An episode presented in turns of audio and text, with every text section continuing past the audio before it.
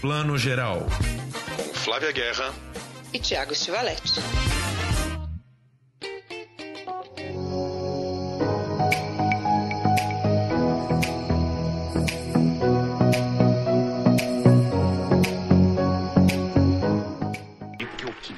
Me mata como se eu já morri? O senhor não sabe da história do testamento ainda não? Como? Que testamento? O testamento da cachorra. É proibido? Que história é essa? Ah! Sabe o que é, dona Rosinha? Eu gostaria muito de casar com a senhora, mas a verdade é que eu sou mais frouxo que calça de porta de loja. Bom dia, boa tarde, boa noite para você que está escutando o Plano Geral, seu podcast de cinema e séries de TV. Hoje uma edição mais do que especial, porque a gente finalmente traz ele, que é a cara do cinema brasileiro. Acho que ninguém é mais a cara do cinema brasileiro do que ele. A gente quase conseguiu trazer ele quando lançou Cabras da Peste no Netflix. Não conseguiu, mas ele está sempre trabalhando, já pintou nova oportunidade para trazê-lo aqui. Está lançando agora Piedade de Cláudio Assis, filme maravilhoso desse diretor pernambucano que a gente adora. Quinto longa-metragem do Cláudio, depois de Amarelo Manga, Baixio das Bestas, Febre do Rato, Big Jato. E claro, ele está em todos os filmes e agora também neste quinto filme do Cláudio. Matheus Nastergalli, muito bem-vindo aqui ao nosso podcast, querido. Eu tô tão feliz, olha, vocês estão me tirando o cabaço, como se fala. Maravilhoso! Por estranho que pareça, muitos zooms, muitas novidades tecnológicas, ainda mais agora em tempos de pandemia. Mas esse é o meu primeiro podcast. Que bom que é com vocês. Ah, que E a ótimo! gente já vai- E a gente já vai colocar no nosso, nosso histórico, né, Flávio? Fizemos a primeira entrevista podcast de Matheus. E fica aqui minha, minha, meu agradecimento pelo carinho, pelas palavras de introdução e o desejo enorme de dar um beijo em cada um, tá? Ai, um abraço bem forte. Nem me fale, querido, porque só nesse ano e meio de pandemia a gente teria se visto já umas quatro ou cinco pré-estreias, né? Mas estamos em casa. E a gente é que desprezava as pré-estreias, né? Achando assim uma coisa tão trivial. Agora eu vou correr para a próxima pré-estreia que tiver igual uma louca.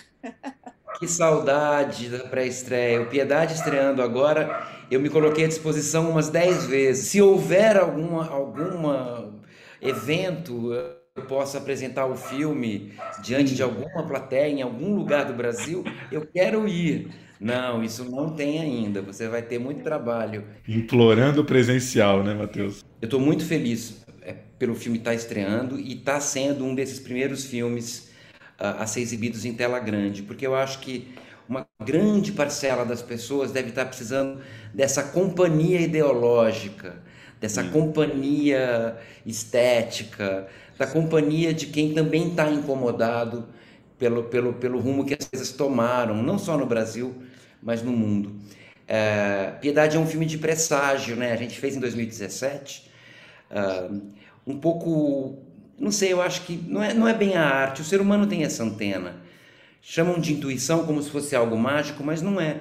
A intuição é um conjunto de percepções que te leva a, a um- a um- a uma conclusão qualquer. Então eu acho que acontece muito isso em arte, né?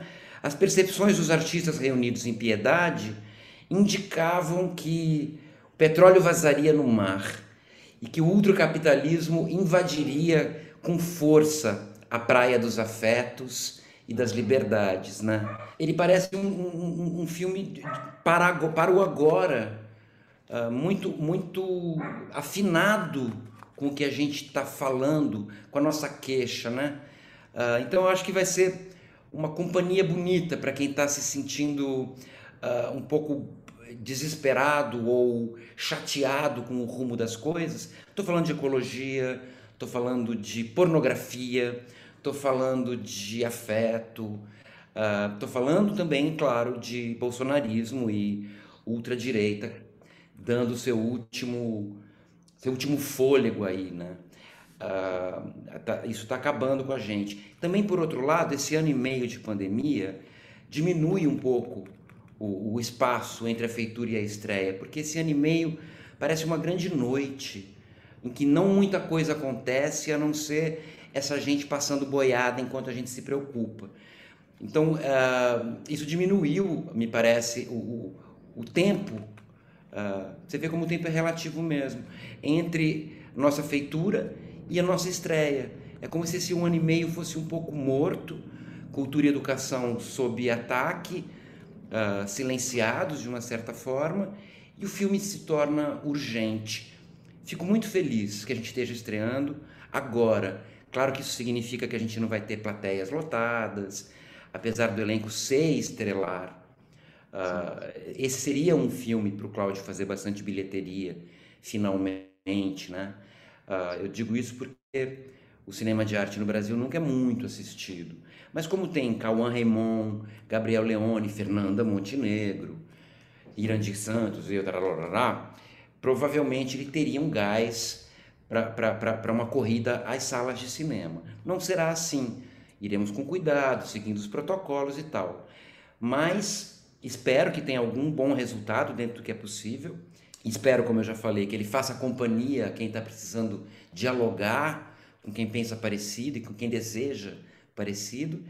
E também acho, descobri isso ontem, indo pela primeira vez ao teatro, fui ver uma peça do Márcio Abreu, é, Sem Palavras, baseada, baseada na obra do Paul Preciado, um filósofo que era filósofa e que fala sobre o capitalismo de agora. Ele fala num cyber fármaco pornográfico, modo de nos dominar. Então, é, eu tomei coragem. Minha produtora Miriam Juvino faz minhas peças, minhas coisas há muitos anos.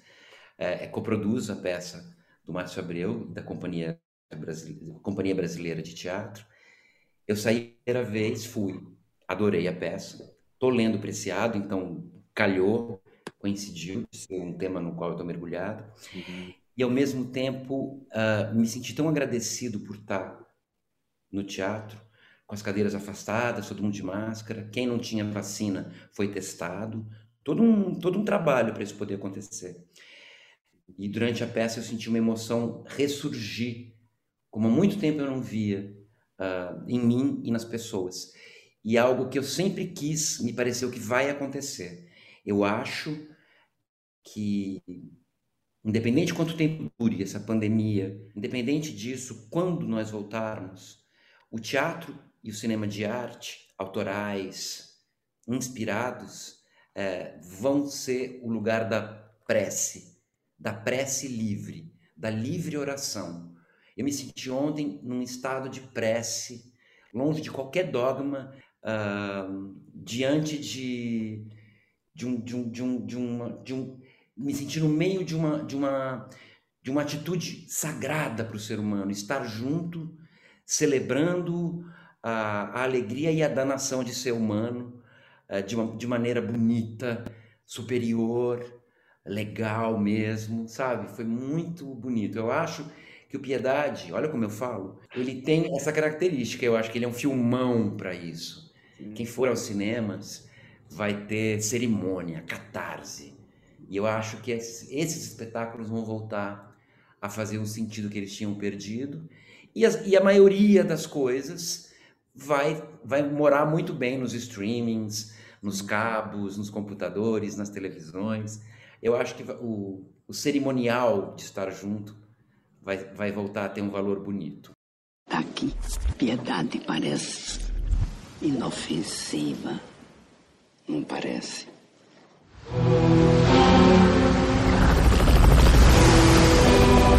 Isso tudo é uma grande oportunidade para mudar de vida.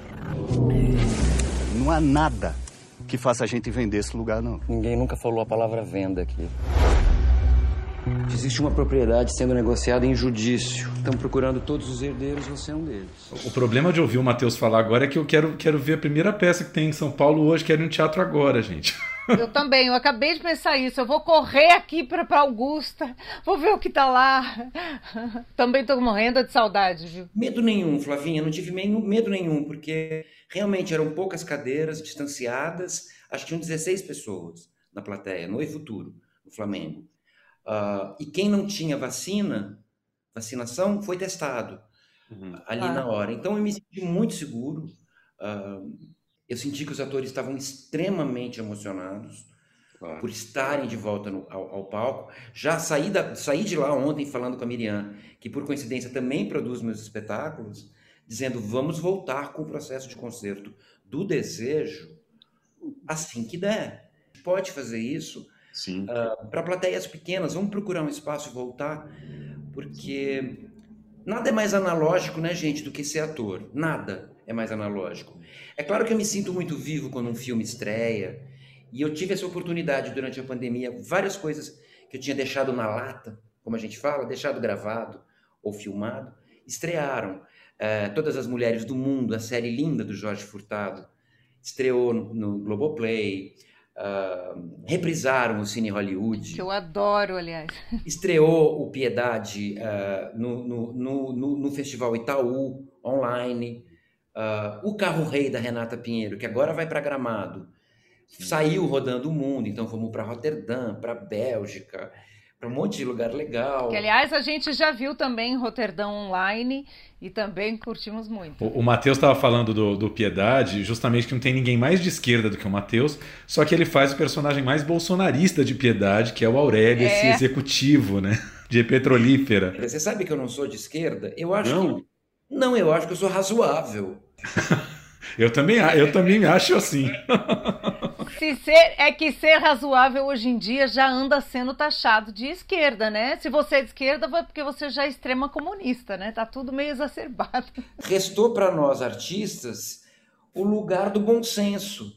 Sim. Uh, a gente agora é obrigado a ter muito bom senso e pensar muito no que vai dizer. Uhum. Porque o mundo virou de cabeça para baixo e nós viramos o, os, os porta-vozes do, do mínimo sentido das coisas do desejo de liberdade de expressão, cuidar da natureza, igualdade de gêneros, igualdade entre as classes, entre as raças, coisas mínimas que já estavam conquistadas e percebidas, tiveram que ser de novo retrabalhadas, a gente virou depositário desses conceitos. A gente é obrigado a se comportar, né, Flavinha? Pois é, é, é verdade. Às vezes tem uma saudade de ser o cara que fazia era baderna entendeu? Virava as coisas de ponta cabeça. Agora eu sou obrigado a ser o cara que chama a razão. Oi, né? Eu vim para complicar, né? Não era para explicar. Né? Aliás, queria só lembrar rapidinho aqui o post do Matheus de janeiro de 2019, ou seja, está fazendo dois anos e meio, que eu lembro quando eu li esse seu post, eu fiquei muito emocionado, que deve ter sido um dia seu de muita, profunda tristeza, numa dessas mil notícias horrorosas do bolsonarismo, aquele post que você falava assim: Hoje, por estar especialmente triste, não vou me furtar a queixa. Por que vocês elegeram o nada, o abismo mais tristonho, a moral mais tacanha, a truculência machista, o discurso mais sem poema e sem verdade? Por que essa escolha tão recrudescida e vazia de invenção? Aí eu queria te perguntar se você ainda está nesse desespero ou se você já está um pouquinho de esperança. Como é que você está hoje nesse, nessa, nesse momento? Tenho é, esse, o, Caetano Veloso fala num, num otimismo programático, né? Uh, tenho tenho, tenho a, a, vontade de acreditar que isso nos ensinou, que isso que nos aconteceu foi um tropeço, uhum. oriundo de muitas coisas e que todos aprendemos. Uh, é claro que algumas categorias, os artistas, os professores, a educação, a cultura, a, a ecologia. Os jornalistas setores, também. O, jorna, o jornalismo. É. Alguns setores estão mais ressentidos do que outros. Uh, mas são setores tão fundamentais para a vida uh, de todos nós, como, como os engenheiros, como, como todo mundo, como os comerciantes, né, os produtores rurais, todo mundo importa. Então, eu acho que são muitas classes infelizes para isso poder perdurar. Agora, uh, sim, de vez em quando ainda me dói muito. Eu, eu, sinto ah. que eu nunca tinha vivido isso. E olha que eu me lembro um pouco, quando criança, da época da ditadura, da falta de liberdade de se falar, das famílias muito caretas, do menina veste rosa, menino veste azul. Eu me lembro disso tudo, né? Uh, mas eu não me lembro de ter de ter tido no poder alguém que todo dia me machuca pessoalmente, me ofende nas coisas básicas que eu acredito para todos nós como como como felicidade assim.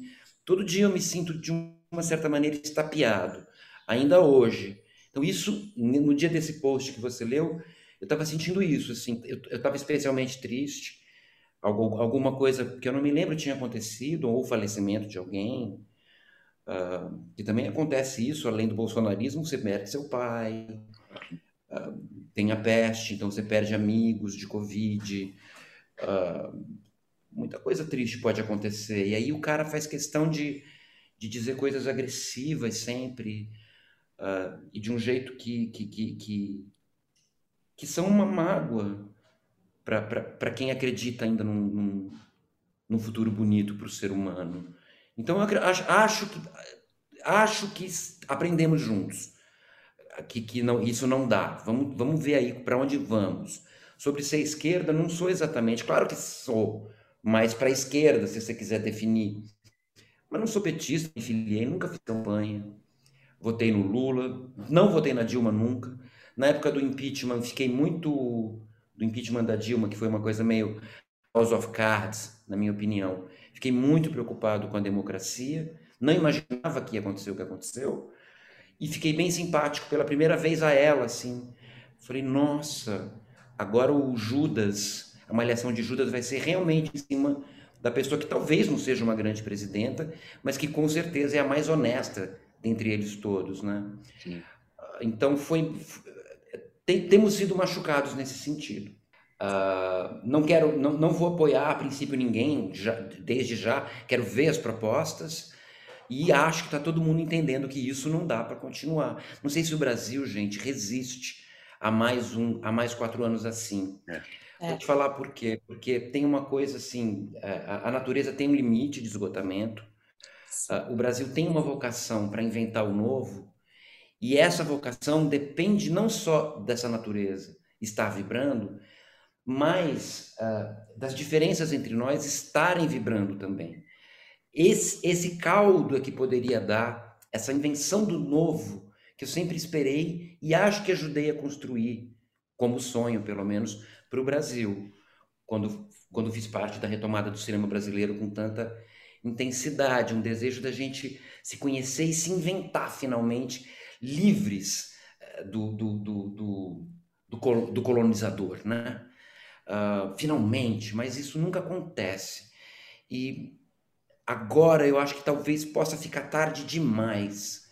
Se a gente se, se, a gente se tornar uma população definitivamente, sei lá, neopentecostal, ultradireitista, não sei se será como.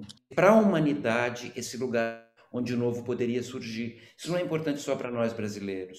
Isso é importante para todos, porque esse sistema capitalista ele vai chegar no limite dele, ele já está chegando no limite dele.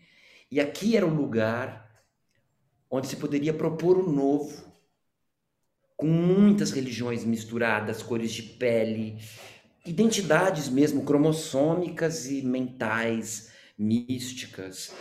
E é uma natureza muito farta, muito generosa, um lugar muito grande, uh, onde isso poderia ser revisto. É só curiosidade mesmo, pô. A gente passou anos aqui agarrados numa história que não existe. É mentira. É tudo mentira. Só dizer uma coisa pra você. Só, só... A Petrograna, ela tá cagando o nosso presente para poder fuder com o nosso futuro. Um menininho, é, curuminzinho, caboclinho, já tinha sangue uh, branco e indígena nele. Uh, provavelmente a, o pai e a mãe dele não falavam português direito. Uh, deviam falar a língua geral do Brasil, não sei qual, porque a gente é um pouco ignorante com relação às línguas autóctones, aqui do Brasil, autóctones. Mas ele me ele gostava muito de mim e ele me convidou para almoçar num domingo na folga do filme. E eu falei, tá bom. Falei para a equipe, não vou comer com vocês hoje, tá? tem um amigo meu, um amiguinho meu que me chamou para almoçar. Ah. Então eu fui andando com ele na rua e, e, e uma hora ele começou a subir numa árvore. Eu não lembro se era o pé de que aquilo, não. Não lembro se era manga, se era uma fruta mais amazônica, um pé de cupuaçu, não lembro que pé era aquele. Mas ele subiu ali em cima e eu falei, ué, a gente não vai na casa dos seus pais para comer? Ele falou assim, não, aqui na árvore tem comida. É isso, socorro. Pois é. é. O problema é que a gente anda ameaçado dessa fartura, né, Matheus? É, a gente tem uma impressão no Brasil de que isso nunca vai acabar, a nossa fartura. E a gente né, vem dilapidando o Brasil e acaba. E eu acho que o Piedade ele traz é, esse alerta, né? É, a mim me dói profundamente aquela cena daquele menino olhando o mar né? Porque o Piedade fala disso, essa comunidade que não pode mais entrar no mar, que faz parte da vida delas, né? De gerações, Porque eu sou, fui uma criança que cresceu na beira do mar com a avó, minha avó morava no litoral aqui de São Paulo, então eu tenho muito essa relação. E aquilo me dói profundamente, que eu parei e pensei quantas infâncias que virão que não vão poder entrar nesses mares, né? Então, e o seu personagem, ele, ele é um personagem, não sei, você, eu lembro que você comentou isso comigo no Festival de Brasília, que ele é diferente, como o Tiago falou, de tudo que você é. E foi, foi te machucou viver esse personagem ou te ou foi um desafio? Como é que você entrou nessa pele que é tão diferente da sua? Flavinha, que bom que você fez o link. Também estava na hora da gente voltar para o filme mesmo e é isso mesmo. O filme faz esse aviso, uh, né, sobre ele, uh, uh, por isso que eu digo que é o ultracapitalismo invadindo a praia do afeto. O menino termina o filme, não posso dar spoiler, mas incapaz de não, terá o mar para ele, não terá mar para ele. É um aviso, né? um pedido e uma denúncia. Meu personagem é o emissão dessa indústria, é um, ou ele, ele deve ser um advogado, nunca se determinou bem o que ele era, o Aurélio, uh, ou administra um, um, escritório ali dentro da Perrine, que é o nome fictício da empresa. Ele é enviado para negociar essas terras, e como um anjo exterminador, uh, ele, ele descobre um segredo na família e consegue desestruturá-la para que eles finalmente então abram mão daquilo tudo e, e liguem e liguem a tecla F, né? Então vende isso logo para essa indústria e vamos embora daqui e acabou a família. Então ele é um mau caráter, uh, mas ele é principalmente um representante do, do, Brasil que venceu as últimas eleições. Uh, ah, quando eu saí da sessão de Brasília, nesse dia que você falou, que a gente conversou, eu não sei se foi você ou se foi a Simone Zucoloto que perguntou. Talvez você mesmo. É, que diferente esse personagem, você faz, você faz tipos tão brasileiros sempre. E eu lembro que eu respondi, infelizmente, esse é o tipo mais brasileiro. Agora, é, esse é o tipo de brasileiro neste momento.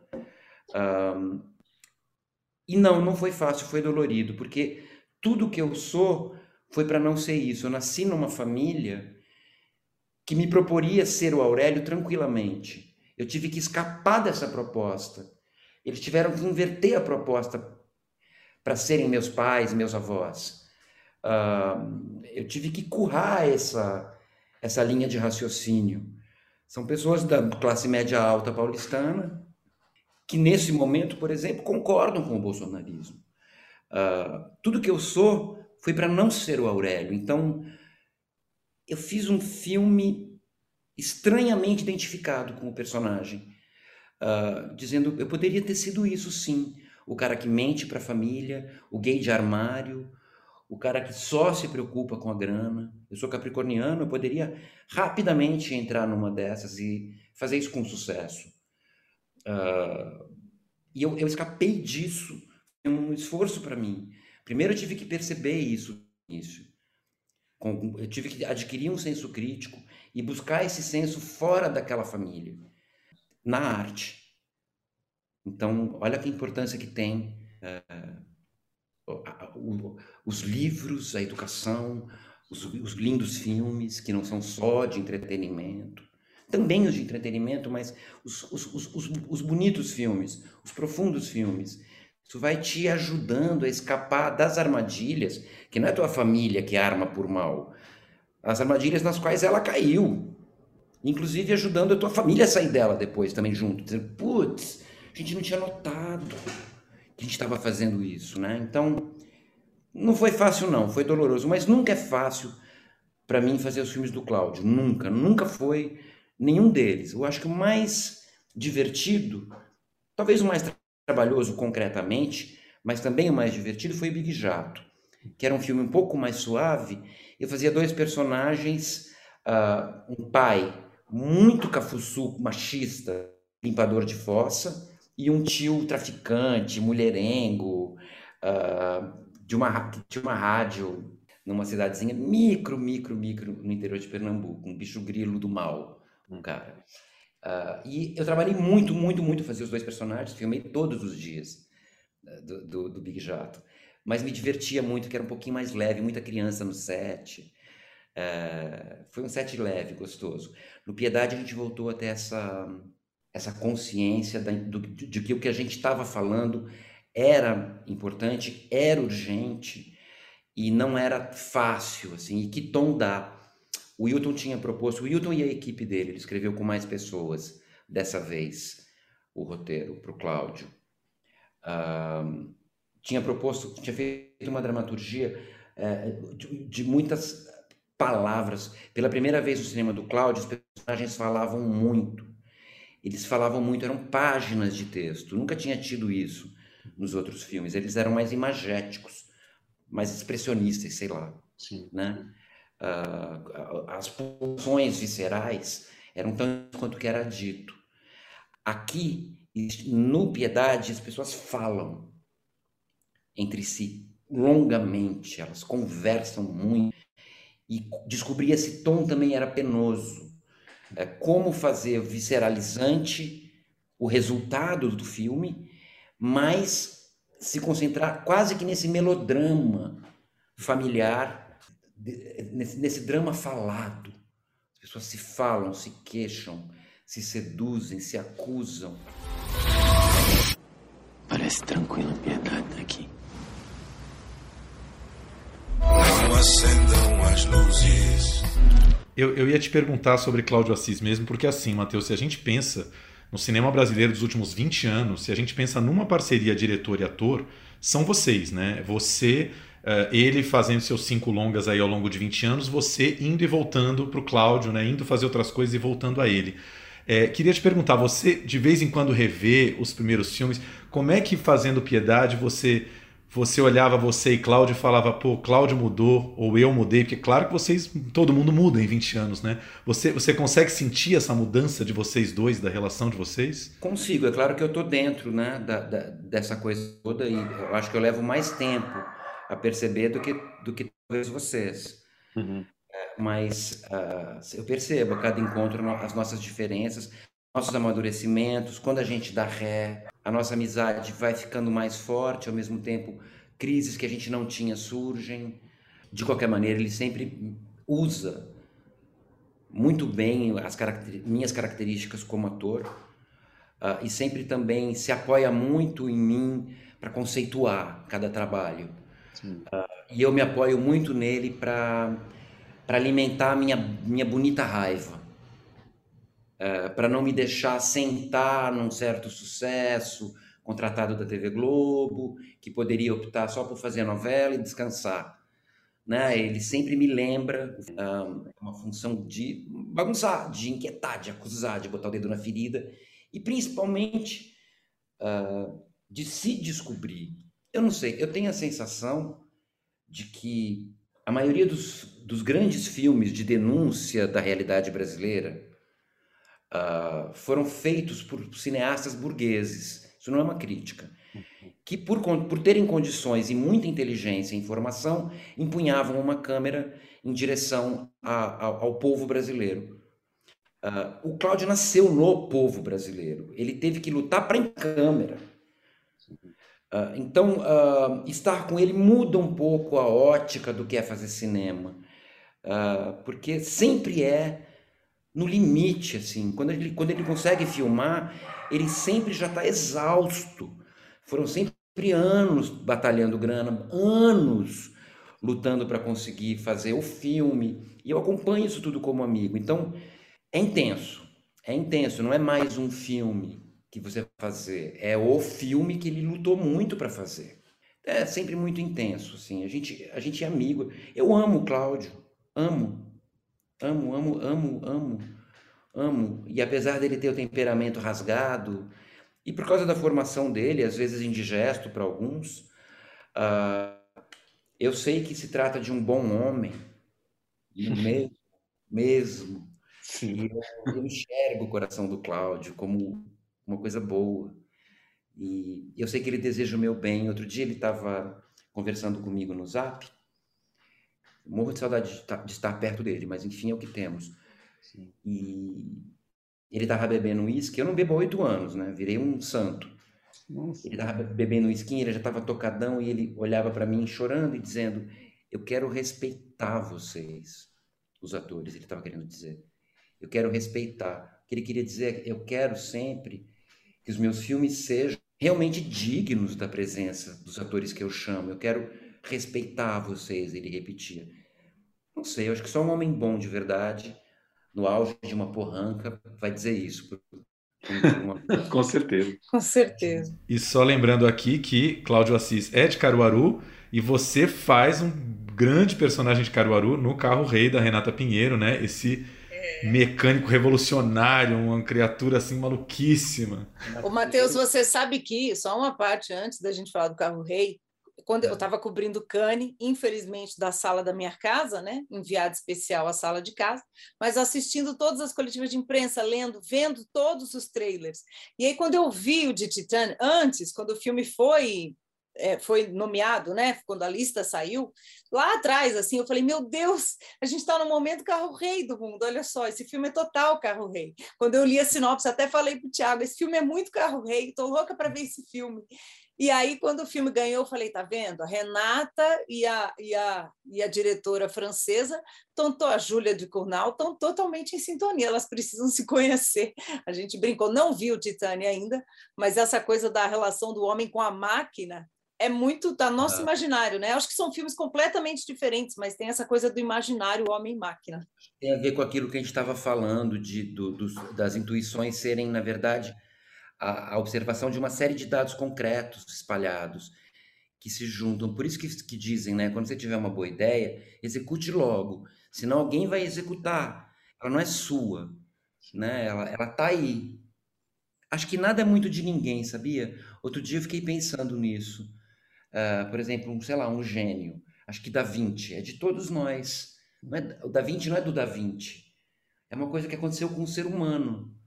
Sim. Uh, para falar alguém do Brasil, uh, sei lá, Dorival Caymmi, não é só do Dorival. Aconteceu com o ser humano, Dorival Caymmi. Assim como as coisas chatas e tristes quando acontecem, é de nós, é terrível, a gente tem que, que sanar, que cuidar. Hitler fomos nós também que, que executamos tanta gente por causa de, de, de interesses políticos disfarçados em preconceito ou preconceito verdadeiro pelo diferente, né? E essa coisa então, do carro, você acha que vem, da, vem de onde na gente? Eu não sei. A Renata, a Renata fala que é, é uma maneira, é uma das maneiras que se poderia usar para se falar dessa relação muito intensa entre nós e a tecnologia.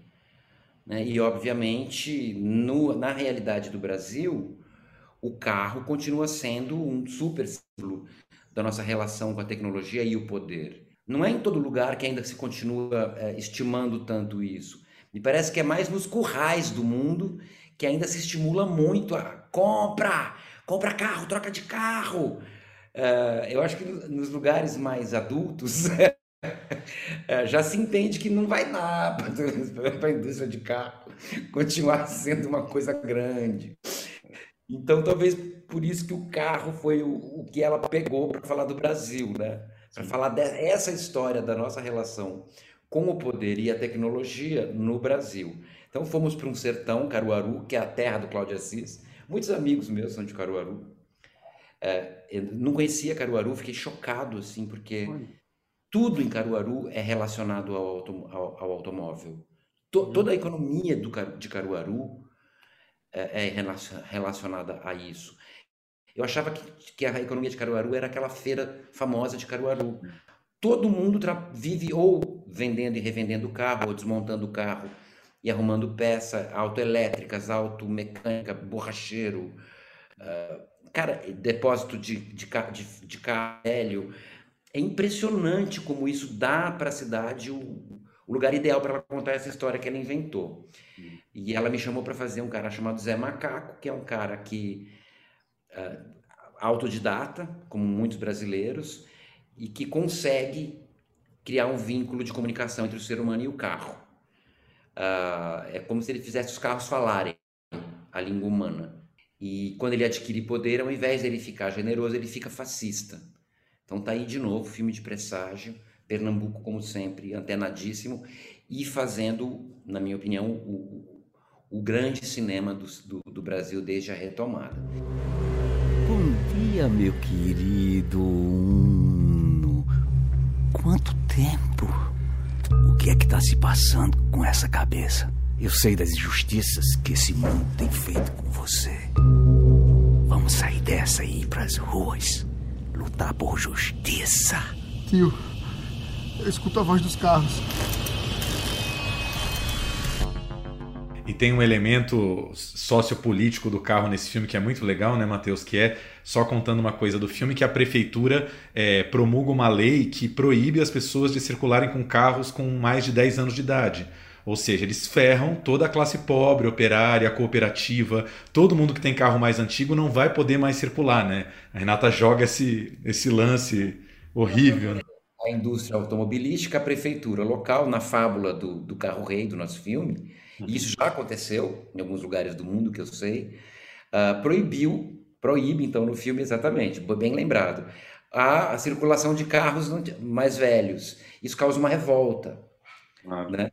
E aí, esse meu personagem Zé Macaco vai tentar rejuvenescer, fazer plástica nos, nos, nos carros antigos para que eles voltem. Vai criando um exército de carros remodelados e falantes e pensantes. Fazem até sexo. Mas aí, só vendo o filme. Se os carros pudessem conversar com isso não deixaria as pessoas mais isoladas, individualistas? Eu acho que o ser humano é uma espécie natural. Será que estamos transformando em máquina. É, o filme teve uma trajetória linda pelo mundo afora, eu não, não, achei que fosse ser diferente. Eu conheço a Renata desde o Amarelo Manga, ela era diretora de arte lá. Uh, depois fez os outros filmes do Cláudio, até o, o, o, o Febre do Rato ainda era Renata. Depois ela fez o meu longa, A Festa da Menina Morta, como diretora de arte. A gente se encontrou no Zama, da Lucrécia Martel, ela já uh, fazendo os filmes dela, como cineasta, mas ela quis fazer direção de arte para Lucrécia, por motivos óbvios, os mesmos motivos que me levaram a, a ir para o Zama, que é conhecer o trabalho da Lucrécia Martel, estar com ela e a gente se encontrou nessa aventura e aí ela me chamou para o Carro Rei. Então é, é uma parceria também antiga, a nossa. Matheus, para terminar, queria que você falasse um pouquinho futuro, teus próximos projetos. Queria saber duas coisas se já terminou de gravar a segunda temporada de Cine Hollywood para Globo e se você já gravou sua participação no Meu Sangue Ferve por Você, que é a cinebiografia do Magal, aí dirigida pelo Paulo Maclini. Não para as duas, não para as duas perguntas. em fevereiro e março, a gente fez um, um quarto da série, um terço, nem um terço. Ah. E aí a pandemia voltou a, a ter números muito altos de mortandade e a Globo interrompeu por motivo de cenário, ocupação de estúdio e tal a gente passou para abril do ano que vem. Ah. Mas a boa notícia é que eu vou fazer ainda dentro da, da Globo, mas no Globoplay, uhum. através do Afro Reg, uma série é, chamada O Jogo que Mudou a História. Uhum. Uh, José Júnior e Heitor Dália, que vão dirigir. Uh, é sobre a formação das, da, da, da, da, guerra entre os, os tráficos no Rio de Janeiro e os proto-milicianos. Então, uma investigação sobre a realidade carioca muito legal. Vou fazer dois personagens, dois irmãos, um pertencente ao mundo da, da, da, daqueles que lutam para mudar isso, é um líder comunitário, e o outro é um proto-miliciano. Um cara desses que, que é policial, vira um matador, uh, é, cumpre pena pesada, tenta se ajeitar na vida, mas o Brasil não deixa o cara se ajeitar. E aí o cara vira um proto miliciano. Então eu estou bem empolgado. Isso começa em janeiro. Uh, e, o, e o Meu Sangue Ferve por Você, é do, do Paulinho Maquilini, com quem eu fiz o 30. Uh, tá sem data, por causa da pandemia, ele tá sem data. Eu acho que ele vai ser feito no segundo semestre do ano que vem. Uh, então é, é, isso, de cara, de cara tem essa o jogo que mudou a história, depois terminamos o Cine Hollywood 2, que eu amo fazer, amo. E a gente é... ama ver também, eu adoro. Ah, é, ele adoro. É gente... Halder é muito gênio. É para a gente gostar de ser brasileiro de é. novo, para a gente Com certeza. Muito delicioso. Colorido, e ele também é meio político, mas de um jeito leve. Eu adoro. Mas, e, e tô doido para fazer teatro, né? Eu tô. Uhum. Eu tinha retomado, eu tinha enfiado os pés no palco de novo, Estava feliz da vida fazendo meu monólogo e fazendo Mulher com Renato Borg, um musical, uma peça enorme, com muita gente. A peça de uma Sabina Berman.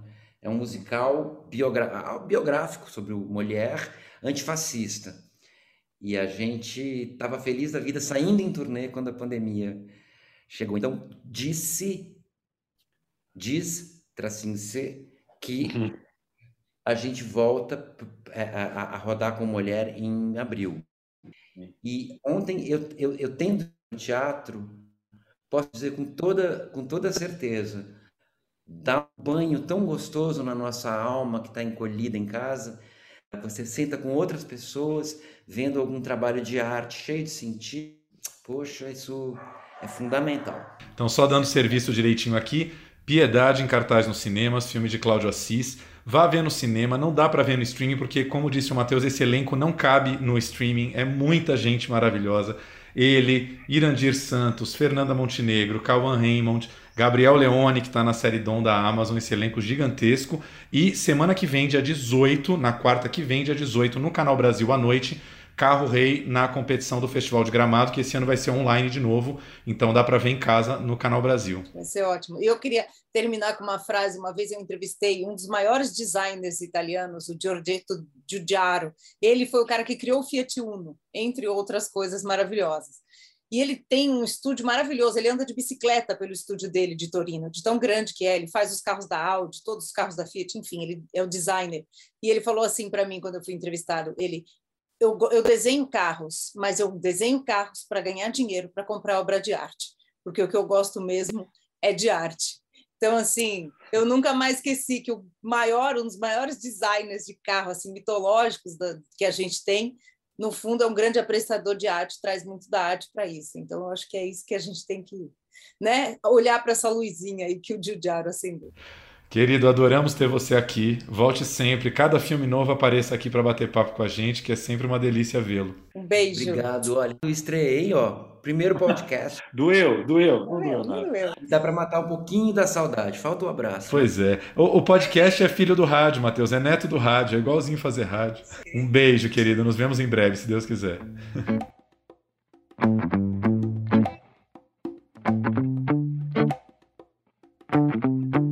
E agora, aqui na segunda parte do podcast Plano Geral com vocês, a gente vai falar de algumas dicas da semana. Começamos com o Dr. Gama, um filme novo de Jefferson Day, depois a gente parte para o cinema dinamarquês que a gente ama tanto, com Loucos por Justiça. Mas vamos começar a falar do Dr. Gama. Tiago, quanto você conhecia da vida do Luiz Gama antes de assistir ao filme do Jefferson? Eu confesso que eu conhecia assim o básico, mas não sabia de detalhes que eu acho que são muito importantes aí na trama. Nossa, tô me sentindo assim. A professora de história me perguntou a sabatina aqui quem foi Luiz Gama. vamos, vamos ver se eu consigo responder aqui. Não, conhecia, conhecia a figura desse grande abolicionista negro. E eu lembro que quando a gente entrevistou o Jefferson D, né, ano passado, deve fazer um ano já, né, mais ou menos, junho julho do ano passado, a gente entrevistou na mesma edição lá com a Bárbara Paz, e eu lembro que o Jefferson falou da história de que ele tinha sido vendido pelo pai, né? Que ele nasceu livre, Luiz Gama, né? Já era nascido de mãe negra livre, só que o pai branco, por dívidas de jogo, acabou vendendo ele e ele tornou-se escravo de novo. É, isso está logo no começo do filme e é um negócio assim, cara, essas histórias de escravidão assim que você fala inacreditável, né? Quando quando a criança naquela época já dava sorte de nascer livre, ainda dava-se um jeito de reescravizar, né? O Brasil é um negócio inacreditável.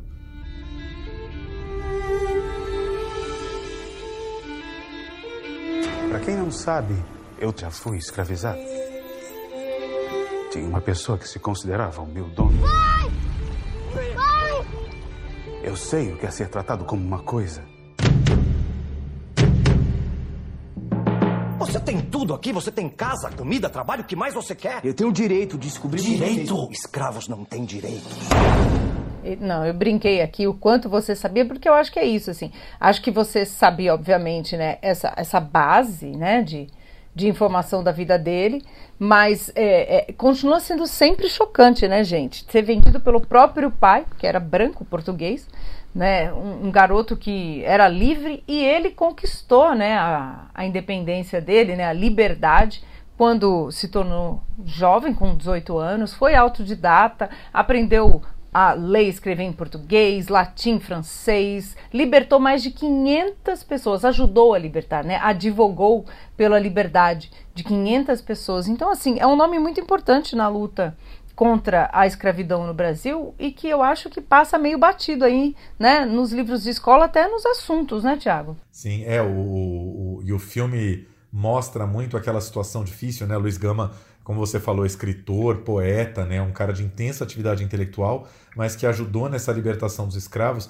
e o filme mostra aquela situação que a gente lê muito nos livros de história, né, ele alforriava escravos que não sabiam muito o que fazer depois de alforriados, né, porque Aquela história que a gente sabe do Brasil. Era concedida a liberdade. Os, os, os ex-escravos não tinham dinheiro, não tinham por onde começar a vida. Então, assim, é, criava-se um novo problema. Né? Não, não, era, uma, era uma alforria, uma liberdade, ainda sem nenhuma condição financeira, ou nenhum, muito menos algum apoio do governo. Né? Então, Assim, Luiz Gama fez esse belíssimo trabalho, mas é realidade brasileira, né? Um problema gerava outros, né? Porque a coisa ainda não estava assim completamente consolidada, né? Sim, exatamente. E o Luiz Gama, infelizmente, gente, isso aqui não é um spoiler do filme, tá? O filme faz até um recorte muito pontual da vida dele, o que é interessante. São três momentos importantes. Mas o Luiz Gama morreu antes da abolição. Né? Ele lutou tanto por isso, não viu, né? Per se assim assinado em papel, mas ele viu, né, como a gente falou já, muitos cidadãos que eram já, que já tinham direito de serem livres, né, conseguirem de fato conquistar essa liberdade, como disse Tiago, sem essa sem nenhuma né, assistência do próprio Estado que os tinha escravizado. O que eu acho interessante no roteiro é que ele tem três momentos chaves, né? O momento da infância, essa adolescência, quando ele conquista né, autonomia, e um julgamento muito importante, no qual ele fala uma frase, é um, é um amálgama de vários outros julgamentos, mas ele está defendendo um, um homem que matou o próprio Senhor, e ele diz, porque esse próprio Senhor, né, absolutamente violentava a mulher dele várias vezes. E ele disse assim, o Luiz Gama, qualquer escravo que matar o seu senhor vai estar tá fazendo isso em legítima defesa. Claro que a frase foi lida, né, como uma coisa absurda, exagerada, mas o que ele está querendo dizer é isso, né? Olha a condição que os negros tinham como cidadão, como pessoas, nenhuma. Então é essa a questão, né? eles estão sempre sofrendo algum crime. Então ele foi um homem que é um grande orador, foi poeta, muito importante e reconhecido recentemente pela Faculdade de Direito, né, do Lago São Francisco aqui em São Paulo, porque ele não fez direito, né? Ele conquistou o direito de advogado de tanto que ele conhecia sobre leis, sobre o sistema. Isso chama rábula, se eu não estou confundindo, né? A pessoa que conquista esse esse direito. Então assim, é uma grande figura vivida pelo César Melo, né? São vários estágios e na adolescência ele é vivido pelo Ângelo Fernandes. Então, tem, tem uma cinebiografia aí muito interessante, sinceramente, acho que necessária da gente ver, viu, Tiago? Pois é, o César Mello, um ator que muita gente vai lembrar, ele é o marido da Verônica na série Bom Dia Verônica, lá da Netflix, que muita gente viu, né? É um ator, assim, muito legal, muito talentoso e lindo, né? Tipo, tem muito uma qualidade de estrela, assim, acho que César Mello pode brilhar muito aí em futuros filmes, além de todo um grande elenco aí, né? Heron Cordeiro, que a gente comentou aí semana passada na série Os Ausentes da HBO Max.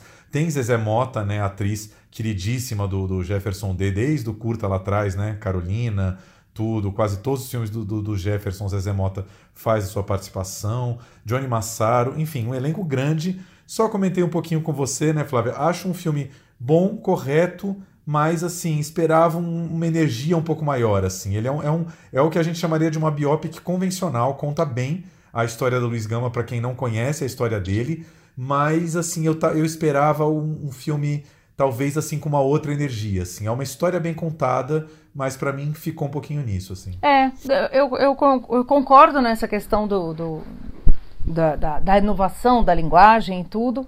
E também vejo os motivos, né? O próprio Jefferson comentou que ele queria fazer um filme é, que, que todo mundo pudesse mesmo aprender, assim, que tanto nós que somos mais cinéfilos, que estamos mais ligados, quanto o pessoal da escola mesmo, adolescente, né, até o público infanto-juvenil mesmo, acho que esse filme é um filme que dá para ser assistido, contra a pessoa que não tem esse acesso todo às informações, para ler sobre Luiz Gama, então é um, é um filme para todo mundo mesmo, então eu entendo as escolhas aqui, e a gente fica sempre de olho no trabalho do Jefferson, né, Tiago? Sim, você que, que que mediou, que apresentou a coletiva lá do filme. É, você sabe me falar das locações onde o filme foi rodado? Foi Paraty, basicamente Paraty. É, Paraty é isso que você falar, né? Essa cidade histórica que, que dá para né, a gente dirigir ali. Já tem uma direção de arte rolando, né? É isso, Paraty, Ouro Preto, né? Às vezes cidades históricas, Tiradentes, são as nossas grandes locações. Ainda bem que tem, né? Essas locações ainda preservadas assim para os filmes. Com certeza. O fato de Paraty é que Paraty ela tem uma arquitetura muito simples, né? Ouro Preto é até mais rebuscada, eu acho, né?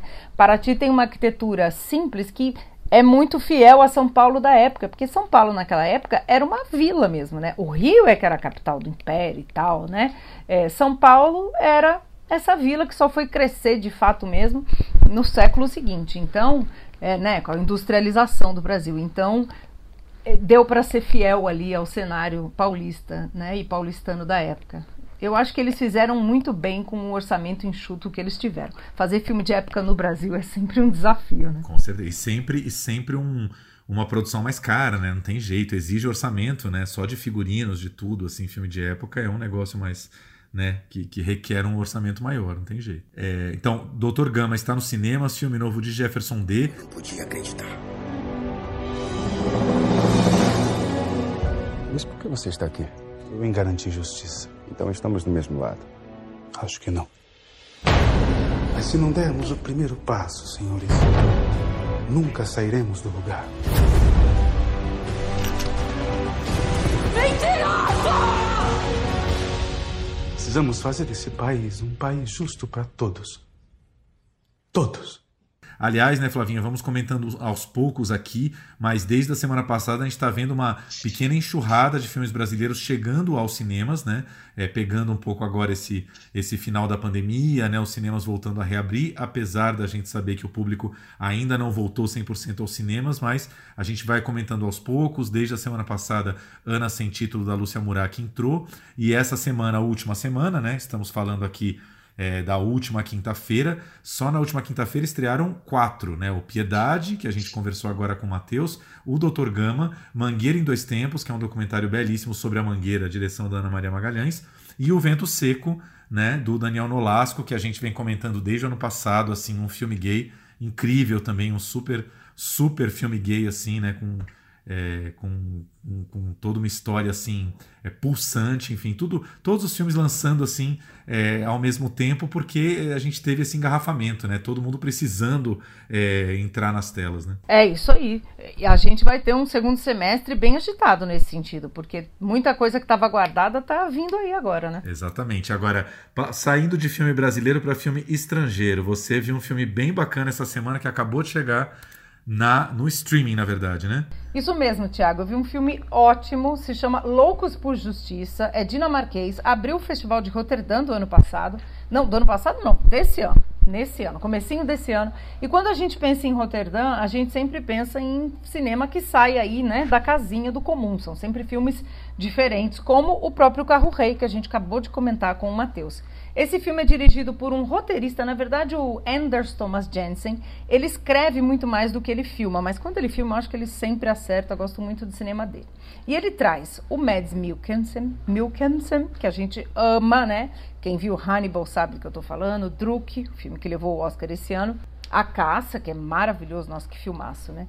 E ele, ele faz aqui um oficial do exército dinamarquês que está em campanha no Oriente Médio. Aí ele tá lá, né, não vai poder voltar para passar um tempo com a família como queria. A filha dele, adolescente, e a mulher estão num dia de passeio, vários né, pequenos incidentes do dia a dia aconteceram, acabou que elas caíram num vagão de metrô, em geral elas não estariam ali, elas estariam de carro, e o vagão explode e a mulher dele morre. Isso não é spoiler, isso já está no próprio trailer, essa é a premissa.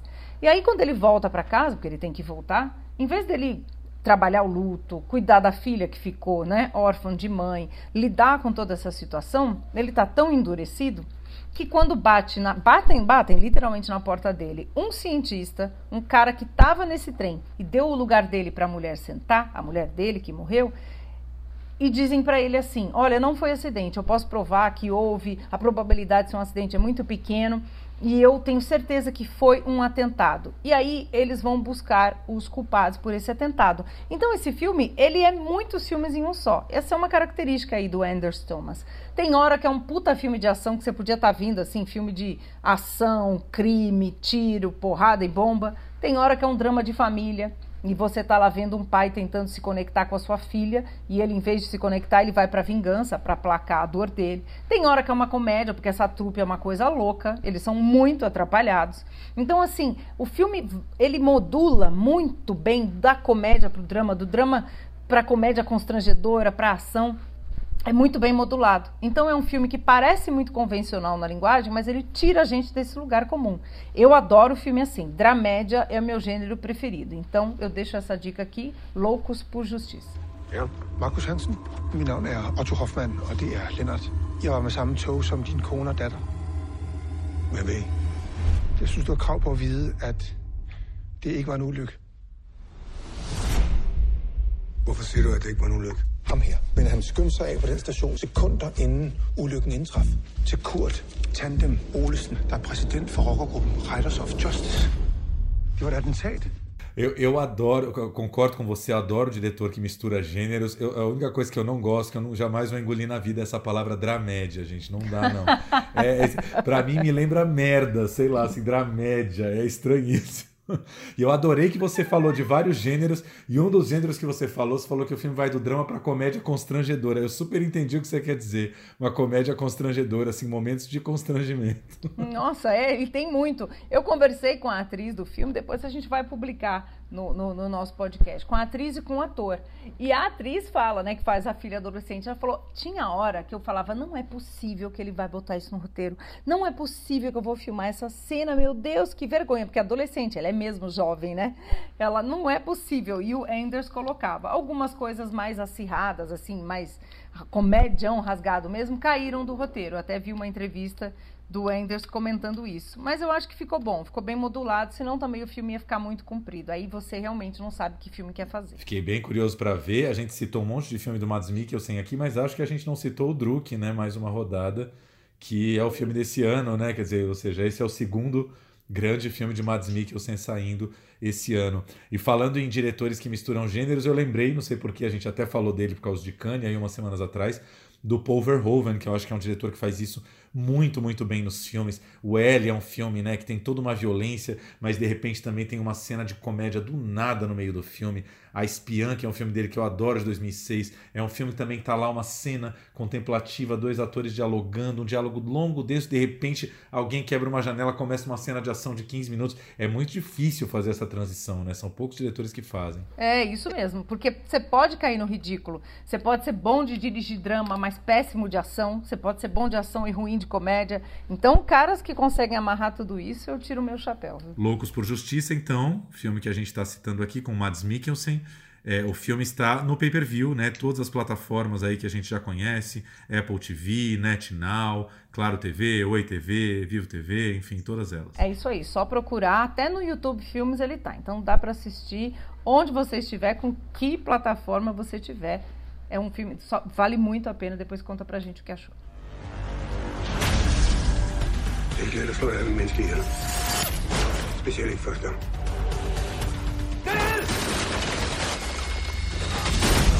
De ved, hvem I er, og de kommer ikke til at stoppe, medmindre vi dræber dem først. É isso. Então, voltamos semana que vem com mais dicas, mais filmes brasileiros que agora estão jorrando. E daqui a pouquinho já tem festivais, né? Daqui a pouquinho temos gramado, temos mostra, muita coisa rolando. É isso aí. Semana que vem tem. Essa semana, né? Dia 13 começa a gramada. Aí a gente conta mais no é, na, na edição da semana que vem. É isso aí. Plano Geral vai ficando por aqui. Tenham todos uma ótima semana e até semana que vem. Até.